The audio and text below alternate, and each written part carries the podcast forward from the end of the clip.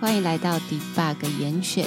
我们这次的节目主要是呃跟大家分享一下我们最近看过的电影，或者是书，或者是任何觉得很不错的东西，想要跟大家分享。那今天想要跟大家分享的是还在线上的院线片，它叫做《怪物》。啊，它还在线上吗？应该还有吧。我看，我看的时候应该哎，但是好，我是大叔，大家好。对你，你讲这句话的时候，我想分享一件事情。你说，就是我去看我呃，我是大叔，我是被逼着去看《怪物》这部片的大叔。对，大叔被我逼去看。对，我被逼着去看，然后那天我就就那个怀着一个想说，好吧，那个哪里还有在播这个片？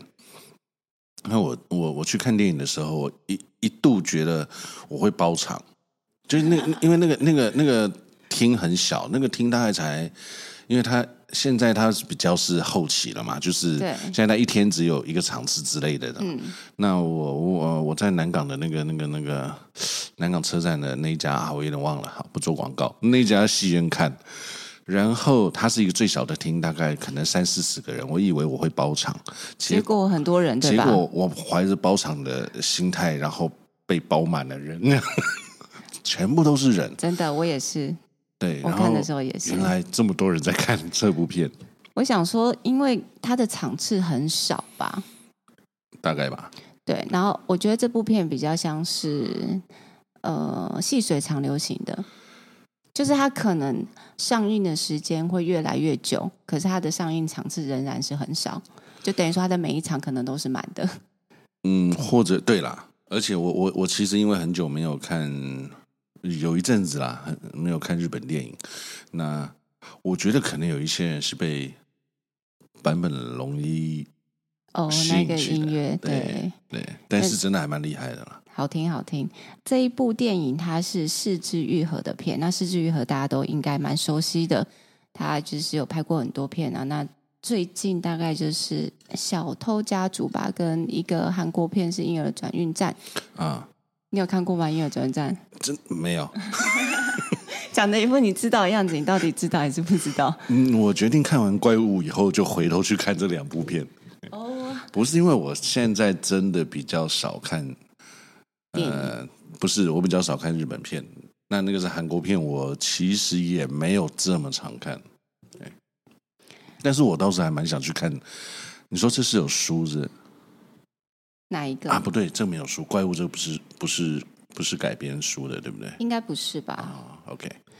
我想要先简介一下，非常简单介绍一下怪物他在演什么。是两个孩子的故事，发展出一连串的事件。因为他有一个源头，就跟两个小朋友有关，然后他们都是国小的学生。对，那演变出很多的事件，比如说霸凌、亲子关系。自我认同，还有学校的体制等等，嗯，对，这都是演变出来从这两个小男孩的关系。其实我后来看完以后，我也有再去稍微看了一些介绍，我就发现，对，有一个很重点的，就是没有看过这部片的，想去看的，就不要来听任何的 任何的评论。因为他都会爆雷。好，我们所以我们设一个防雷线，好不好？不可能，他一定会爆雷。不是啦，我是说，如果讲到这边，啊、对，你本来想要看这部片的，请马上关掉这个节目，嗯、对吧？没错。如果你觉得还好无所谓的话，就继续听下去。嗯。可是我们就是严选要推荐给大家，那所以这没办法，聊不下去了。总之，你是很洁癖的那一种，那你就不要进来听。嗯，我们也不知道我们会聊到什么程度。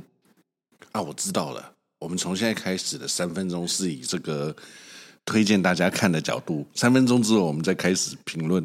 嗯、那大叔推荐吗？好，我我其实推荐，觉得我推荐的原因是因为这个电影它的它层次很多。你刚刚有提到，就是。它是一层一层一层的，我觉得它不沉闷。然后小惊悚，睡着的不要打我。我自己也是推荐。那我推荐的点是它，就像刚才大叔提到的，它的层次非常的多，然后出乎意料。因为我算是一张白纸的去看这部片，我也不知道任何的评论，或是我也没有看任何的剧情简介。那我只有看他的预告，我就确定我想要看这部片，我就去看了，所以完全出乎我的意料。我其实去看之前，我是真的不知道他在说什么。好，从这边开始要爆雷了吗？哦，对，我们要开始爆雷了。嗯，OK，好，那大叔看完这部片的第一个感受是什么？看到完吗？我第一个感受是用一个情绪来形容就好。哎，我可能要想一阵子哎。情绪哎，就是他最直觉的啊。嗯、你可以说觉得荒谬，啊、或是其实我看完，我觉得哦，好吧，我看完我觉得，或者是哀伤。我其实有点震惊啦，就是我我我有被他的剧情的转折稍微 shock 到，他有骗到我了，是真的。你要先诉说他的剧情吗？好啊，反正我们防雷线已经设了，后这边现在是雷区。那大叔，你说说他的剧情。不是你要说吗？其实我觉得一开始是我蛮舒服的，我我蛮喜欢的这个氛围，就是他是个单亲的家庭，妈妈跟小孩子的关系，他是一个从一个火灾开始，然后这个妈妈跟小孩子的互动从这个地方开始，那你会觉得说他们的互动非常自然，非常。非常有趣，那后面才开始知道哦，其实他们是个单亲家庭。你看得出来，他是花了很多精神让这个小孩子忽略这件事情，也就是他跟小孩子的互动是很像朋友一样。后来就开始带到这个小朋友到了学校的事情。后来我觉得比较重点是他就是妈妈的这个个性开始出来，因为他从很多的迹象。看到了这个小孩子可能在学校发生了一些什么样的事情，那你很明显的就会被拉到啊，这个小孩子是被霸凌，因为出现了一些比较诡异的的的现象，例如说剪自己的头发，呃，例如说这个把自己身体搞得很脏，呃，例如说带回来的这个水壶里面有泥巴等等，那这些东西其实都是导演他想让我们。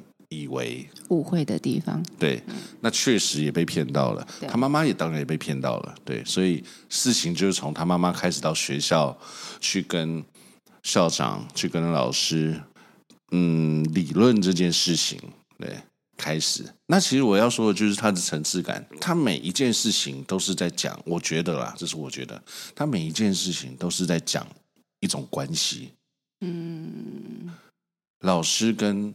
家长的关系，老师跟学生的关系，其实，在日本的社会里，我我我以前看很多日剧，他们的学校老师跟老师之间的关系似乎就是这样子，就是他们会为了学校的和谐，为了什么事情的和谐，所以去蒙蔽很多的事情，蒙蔽真相了，嗯，是吗？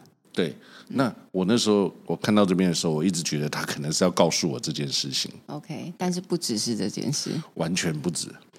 嗯、呃，因为刚才大叔提到关系，我觉得这的确是这部片里面很重要的环节，因为在不同的关系就会有不同的角度，比如说妈妈的角度跟孩子的角度，所以其实从妈妈的角度就会觉得孩我的孩子被霸凌了。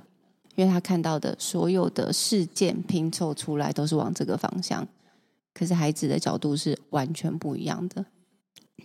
要要聊这部电影，我会一直这样支支吾吾的原因，是因为我觉得你细想起来，还是一个很有趣的电影。就是说，其实他就像你说的，他每一个人的角度，从校长的反应，这些老师的反应，其实后面都没有太琢磨。我我不知道你有没有发现，例如说，他中间把这个校长。塑造成是一个很恐怖的恐怖的人，就某个程度心理层面很恐怖嘛。可能因为他孙女的事情，导演有点塑造说是这个校长好像人格上也有了一些缺陷，所以我不知道有一幕他为什么要这么做，就是在超商超市里面的那一幕，小女孩经过，你有看到校长把脚伸出来的那一幕。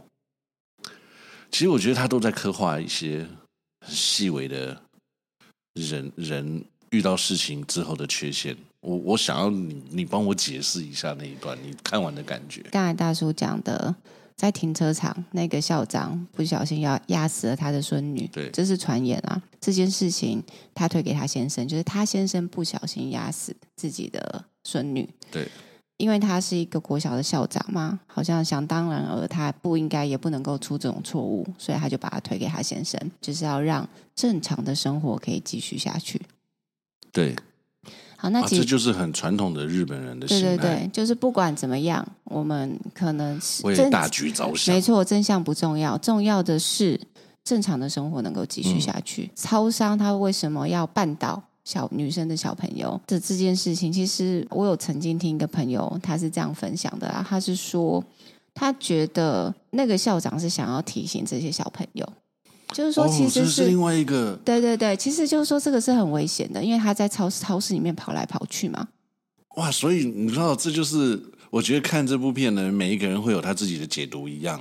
我没有，我完全没有想到，完全没有想到是这个解读。哎，对，就是其实就是看你怎么去解读。嗯、刚才就是大叔讲说，这个校长在这个电影里面，他的刻画的确会很怪，好像他就是那一个冷血无情的怪物。嗯。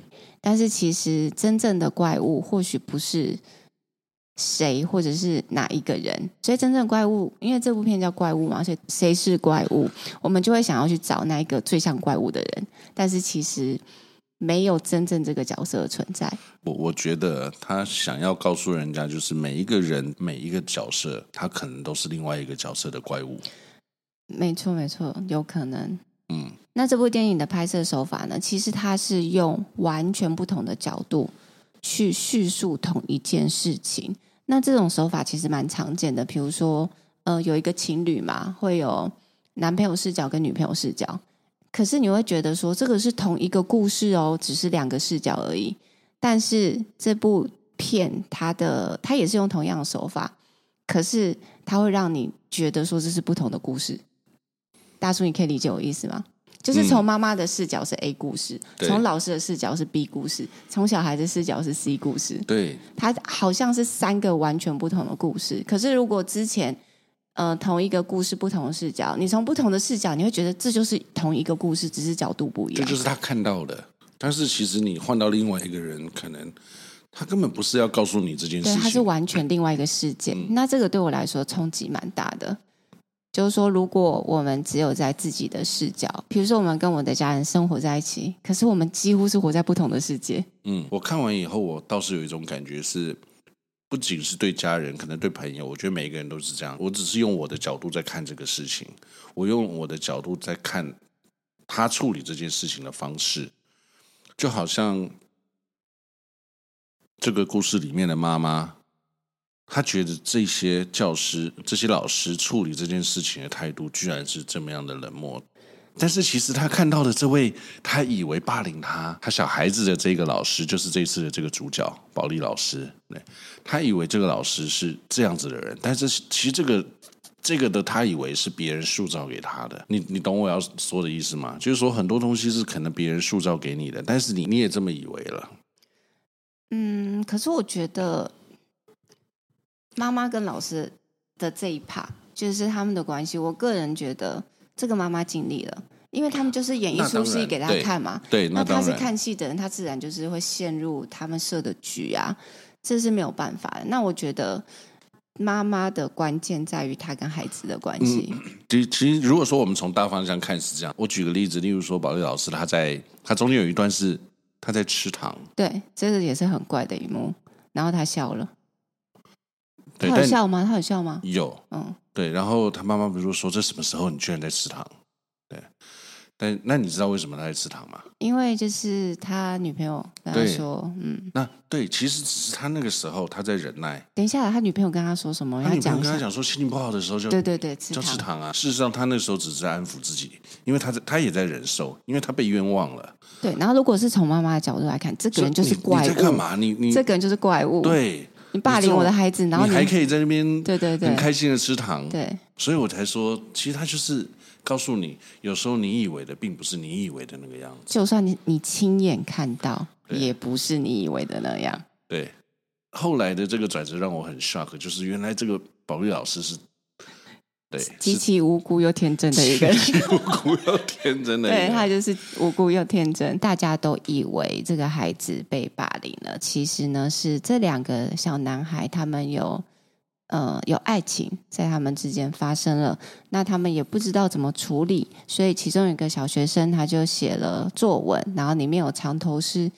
向老师泄露可能一些求助的讯号，在一个台风天，那这个老师就是看懂这个小孩的作文呢，所以他大概知道发生什么事情，所以他就冲去这个小孩家去找这个孩子，因为他他觉得他知道了，他可以帮助他们。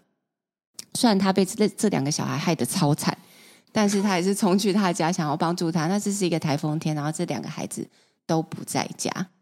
在那个年纪，因为他们那个是国国小国小吧，对这些小朋友处理自己没有办法处理的情绪或者他不理解的事情的时候，他就是用一些很幼稚的方式，例如说他去找一些代罪羔羊，例如说他把这个把所有的问题推让让别人对，就好像对把把这个焦点推到别人身上。大概这样，大家都知道剧情是这样啦。然后，因为不同的角度，所以会有妈妈的视角。那我我其实想要讲一下，就是妈妈跟孩子的关系。我觉得这个妈妈非常非常努力，想要去爱她的孩子，跟了解她的孩子。当然了。然后，因为她当然是很努力啊。对，因为要我早就把这个小孩子扒下去了。然后，因为她又是她又是单亲嘛，所以我觉得她又会想要证明说，我可以把小孩照顾的很好。我可以让他成为一个正常人，或者是他以后也可以过着正常的生活。所以，这个妈妈的她所谓的正常，对于孩子会是一种压力，因为孩子就会觉得，我今天喜欢上另外一个男生，我就是不正常的。他没有办法接受这样子的自己。我想要讲的是，我我个人觉得，因为我身为一个妈妈，我觉得妈妈尽力了。可是，当孩子他没有想要让你走进他的世界的时候，你真的无法了解他。其实他跟他妈妈的感情很好的，但只不过说他碰到的这件事情是，我认为啦，尤其可能在这个国家是更不能够被接受的事情。我倒是蛮讶异的，他在描写他是有同志的这个议题在里面，但是他是他却是从小小学生，对对对，这个也有也有被讨论，就是很小。这个问题从很小就开始了。就我，我倒觉得这个是我之前没有看到过的，会在这个年纪去讨论这个事情。但其实我觉得，好像确实是应该啦。对，他的确是有社会氛围的关系嘛。嗯。那其实我觉得，这个孩子他最大的就是他没有办法自我认同。那他没有办法自我认同的原因，当然是种种的压力。比如说，他妈妈觉得什么叫做正常？那因为他非常爱他妈妈，所以他不接受这样子的自己啊。嗯，所以所以他一直说他没有办法，他没有办法跟他爸爸一样。对，因为他妈妈也不求什么，就觉得你就像你爸一样。其实不理解他在说，不是不理解，他妈妈理解错误。对，所以你看到，因为在那个说的是什么事情，在那个电影当中，他不是会剪头发、耳朵受伤什么，都是他被另外一个小男孩摸了摸了之后。嗯然后他就是要，就是他没有办法接受，也没有办法认同。那他一定是心里有某一种的抗拒、抗拒跟悸动。对，对他如果没有没有就是悸动的话，他不用做到这种程度。对他，他是要把他的悸动给剪掉，他是要把他的爱所剪掉，他的喜欢跟行动，因为他完全不知道发生什么事情，他就把他头发剪掉，然后把耳朵弄伤，嗯，然后用这个痛苦来取代。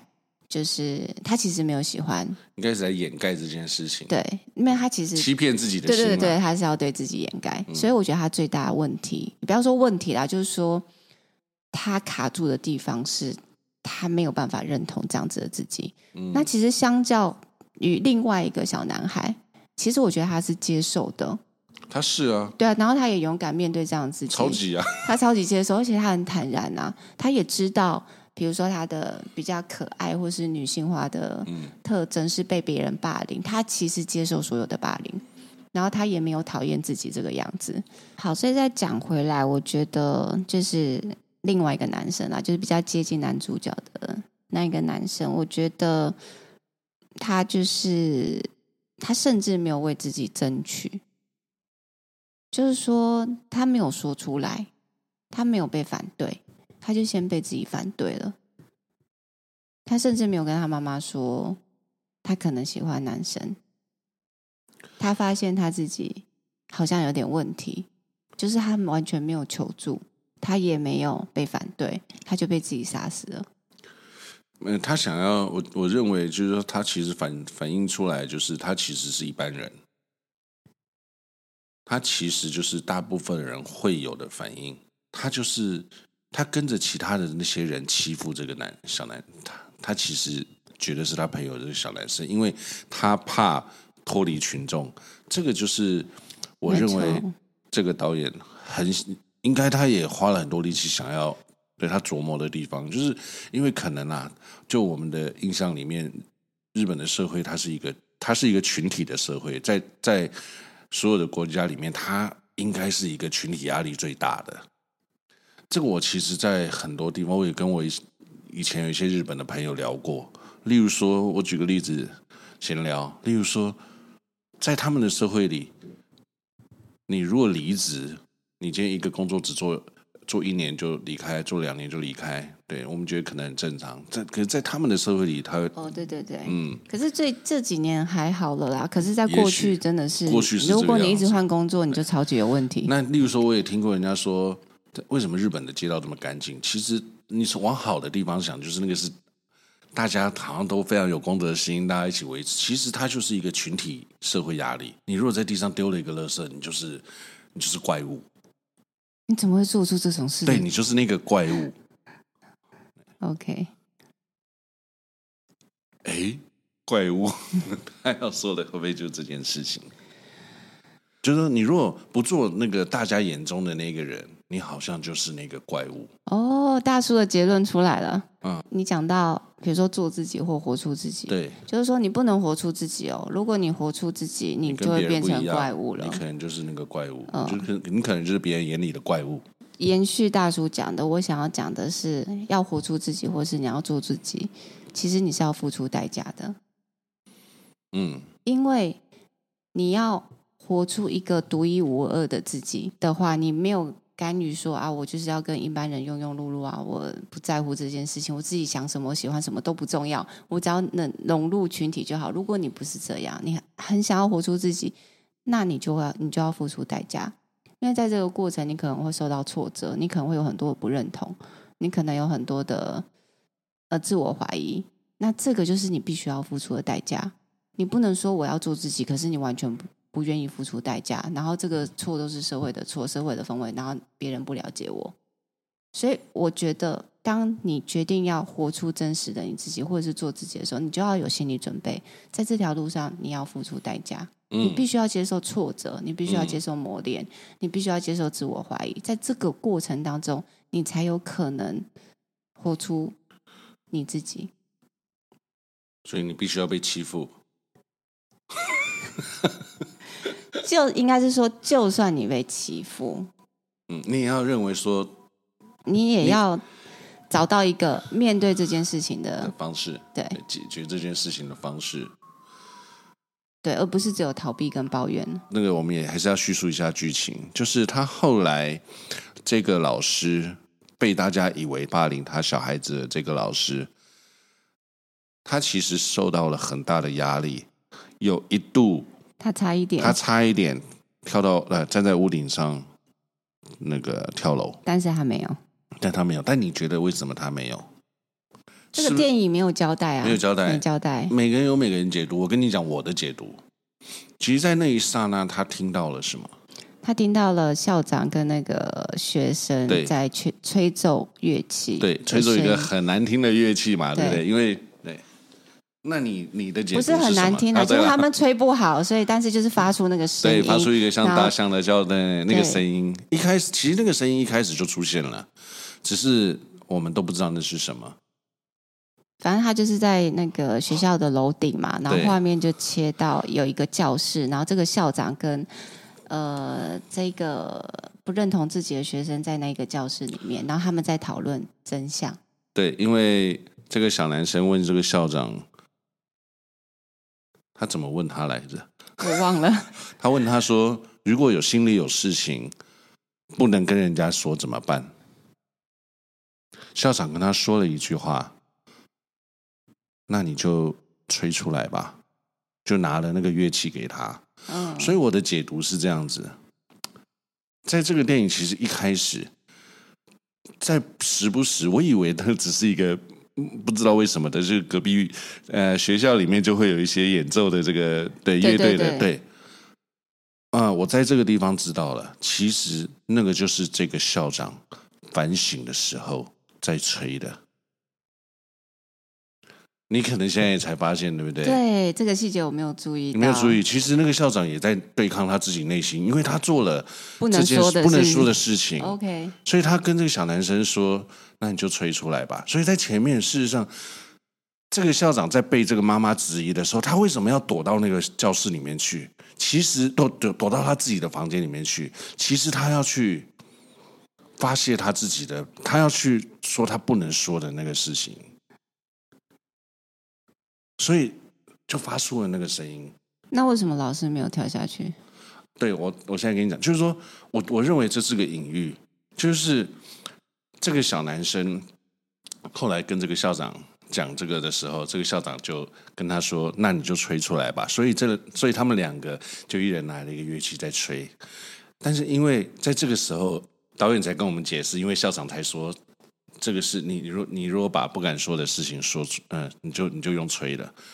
我我自己的解读啦，虽然我觉得这个也有点那个，是这个老师他感受到了什么？他懂了，他懂了。但是当然，这你会觉得他对啦，对这个不不合正常逻辑，不合不合正常逻辑。但你你懂我的意思？我知道，就是意意思就他感受到了这个，所以他小男生对他的抱歉也好，对，就等于说他们吹出了那那一个事情的真相或者是原因，对。然后那个老师接收到了，对，所以他没有跳下去。对，我的我的我的我自己的感受是这样子，所以这解读很有美感啊，不然。对，他他说好浪漫哦。没有，不然你怎么解释这件事情？他就是没跳啊，对啊。没有，他可能就是怕。我我我不认为这个时候的解读会是 会是怕。对，但是因为他就在这个时间，我知道了，而且而且他有导演有拍一个画面，是他转过去看的那个方向，也就是他听到了那个声音，他有拍这个画面。所以有的时候，然后这件事情就我知道，所以有的时候你看到的不一定是真的，你听到的，你听到的也不一定是真的。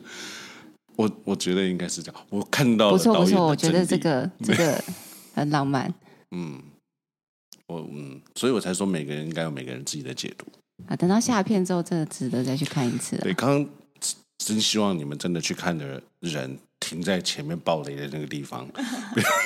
因为你看完这些解释以后再去听就，就。不是你讲反了，是你听完这些解释再去看。